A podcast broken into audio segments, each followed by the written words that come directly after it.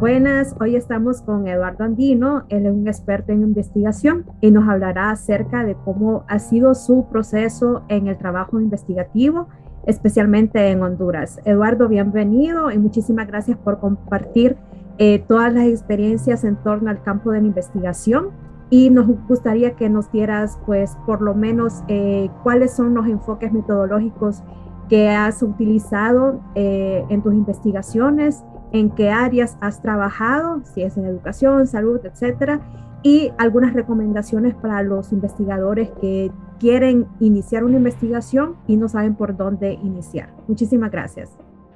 Muchas gracias, Nancy, por este espacio de, de conocer un poco más en el tema de investigación. Pues, tal como lo has dicho, eh, mi nombre es Eduardo Andino y yo tengo 15 años de experiencia en el ámbito de investigación, más específicamente en monitoreo evaluación y aprendizaje, ¿verdad? Y parte del área, ¿verdad?, que desempeño está muy profundo las investigaciones, ¿verdad? Entonces, eh, parte de lo, del proceso que lleva a implementar una investigación es tener claro cuál es el enfoque que vamos a utilizar, ¿verdad? Pero para tener claro el enfoque tenemos que tener claro el propósito de la investigación. Entonces, una vez realizado y analizado cuál es el propósito de la investigación, como investigador tenemos que hacernos una pregunta de investigación que nos dé las respuestas de lo que vamos a necesitar en el momento de realizar la investigación. Esas preguntas o esa pregunta eh, de investigación nos dará los insumos para poder nosotros eh, definir qué es lo que necesitamos hacer en la investigación. El objetivo definirá cuál es la variable o las variables que nosotros vamos a eh, investigar, cuál es el grupo de población en el cual vamos a definir cuáles son los métodos, ¿verdad? Esto tiene que ser cuantitativos, cualitativos, ¿verdad? Que vamos a utilizar para lograr los resultados de la investigación y cuál es el método de muestreo que vamos a utilizar para llegar a, tener los resultados de la investigación, ¿verdad? Entonces, parte de lo primero que uno hace es identificar esa pregunta de investigación cuáles son los insumos, cuáles son las variables que vamos a utilizar, cuáles son el grupo de población que vamos a investigar, cuáles son los métodos o el enfoque que vamos a utilizar y cuál es el método de muestreo. Entonces, mi experiencia ha sido más que todo en el área social, ¿verdad? En temas de educación, ¿verdad? En temas de salud, en temas de alfabetización, en temas de agua y saneamiento, en temas de eh, mercado laboral, ¿verdad? Problemas, problemas de mercado laboral, pobreza, ingresos, etcétera, de la población. Entonces he tenido una serie de, experiencias, ¿verdad? Que van ligados todo a el sistema social, ¿verdad? Desarrollo social en el país, ¿verdad? Con una experiencia de, de desempeño en varias organizaciones no gubernamentales que se enfocan al desarrollo social del país. Ok, eh, con relación a esas investigaciones y todas esas áreas que, ha investigado, ¿cuáles han sido los resultados eh, o qué propuestas han salido de esas investigaciones?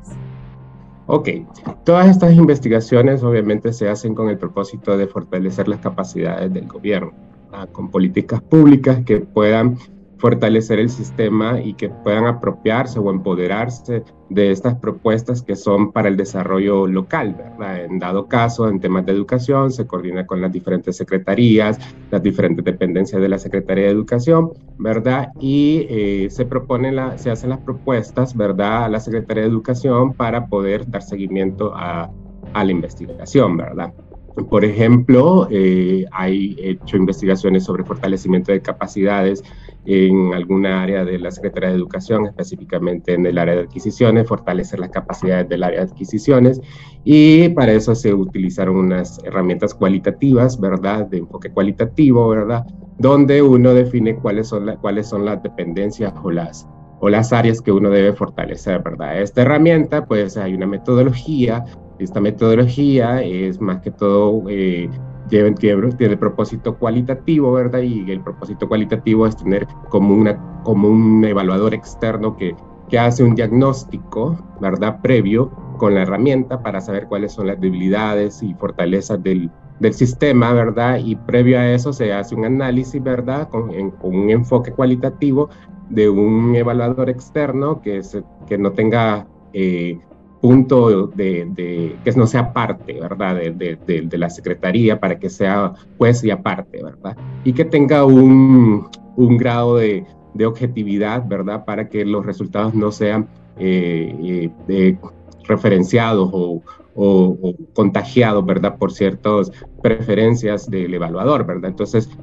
Obviamente, eh, esta, esta, esta herramienta, ¿verdad? Se utiliza para un estudio cualitativo, ¿verdad? La herramienta es diseñada, ¿verdad? Es un estándar internacional y se aplica a medida con, con una serie de programaciones de entrevistas, ¿verdad? Se hacen las preguntas que, que tiene la herramienta a, las personas que están involucradas, se, se, hace el análisis y después se hace una propuesta, ¿verdad? De acuerdo a los resultados.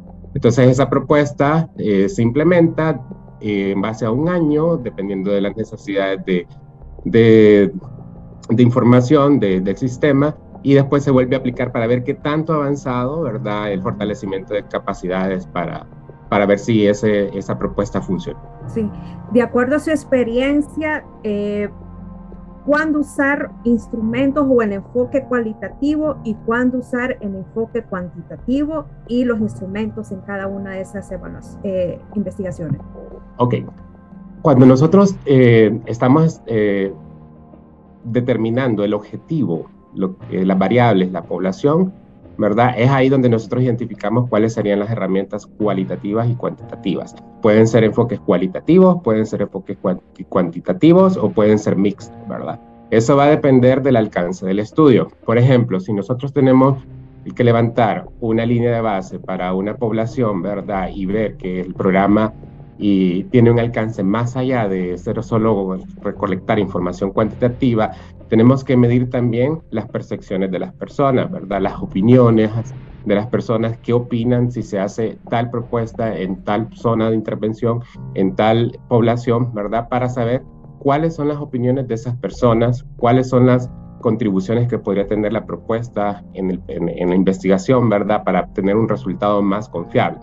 Entonces, eh, se hacen enfoques cuantitativos cuando se hacen encuestas, ¿verdad? Se recolecta información, ¿verdad? Se hace de fuentes secundarias también, ¿verdad? Esos son los enfoques cuantitativos.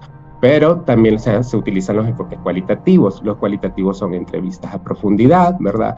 Grupos focales, ¿verdad? Y una serie de, de, herramientas, ¿verdad? Que se van diseñando de acuerdo a la, a la necesidad de la investigación. Entonces, los enfoques cualitativos eh, comúnmente, ¿verdad? Se hacen a actores claves que tienen que tomar de decisiones en las instituciones, ¿verdad? Para saber qué percepciones son las que tienen sobre la propuesta del proyecto, ¿verdad? Y posteriormente se hace una triangulación, ¿verdad? De los resultados para validar, ¿verdad? Con estudios de caso, eh, eh, observación, ¿verdad? etcétera. Entonces se hace esa triangulación para validar la información tanto cuantitativa, cualitativa, ¿verdad? Entonces, eso va a depender de cuánto sea el alcance del estudio, porque podemos hacer una investigación que solo sea con información cuantitativa y hacer un análisis, ¿verdad? Pero podemos hacer una investigación cualitativa también, dependiendo de, de la investigación, o hacerlas mixtas, ¿verdad? Todo depende del alcance y el propósito de la investigación. Ok, para finalizar, ¿cuáles serían las recomendaciones o sugerencias para no entrar en pánico cuando uno inicia por primera vez una investigación? Cuando uno inicia eh, a realizar una investigación, uno lo primero que tiene que hacer es tener claridad sobre el propósito, ¿verdad? El propósito y el alcance. Y qué recursos son los que contamos para hacer la investigación, ¿verdad? Porque cuando hablamos de enfoques cuantitativos, pues hay que implementar encuestas, seleccionar personal, ¿verdad? Capacitar, ¿verdad? Y, recolectar información. Cuando hablamos de enfoques cualitativos, de igual forma, ¿verdad? Hay que seleccionar población, diseñar instrumentos, capacitar a personal. Todo esto conlleva un, recurso económico, ¿verdad? Entonces el recurso económico nos dará las pautas para ver qué metodología de enfoques cuantitativos, cualitativos o mixtos podemos implementar, ¿verdad? Hay diferentes dinámicas, la tecnología ha avanzado bastante, ¿verdad? Hay bastante información o herramientas tecnológicas donde nosotros podemos implementar o diseñar una encuesta, pero eh, eso lo hacemos a nivel cuantitativo y es muy importante saber las percepciones y opiniones de los beneficiarios de las propuestas, ¿verdad? Para poder hacer orientaciones a, a la investigación y que tengamos los mejores resultados para la toma de decisiones. Entonces, parte del éxito de una investigación es tener claro el objetivo, el propósito, a quiénes vamos a, a dirigir la investigación, qué herramientas vamos a utilizar y cuál es el método de muestreo que vamos a utilizar para poder llegar a los resultados esperados. Necesidades que se tenga en, en el propósito de la investigación, ¿verdad? Las, las herramientas y los enfoques se van a definir con, de acuerdo a la metodología que sea la más correcta para la investigación. Ok, muchísimas gracias por todo el apoyo y bueno, para una próxima será. Gracias.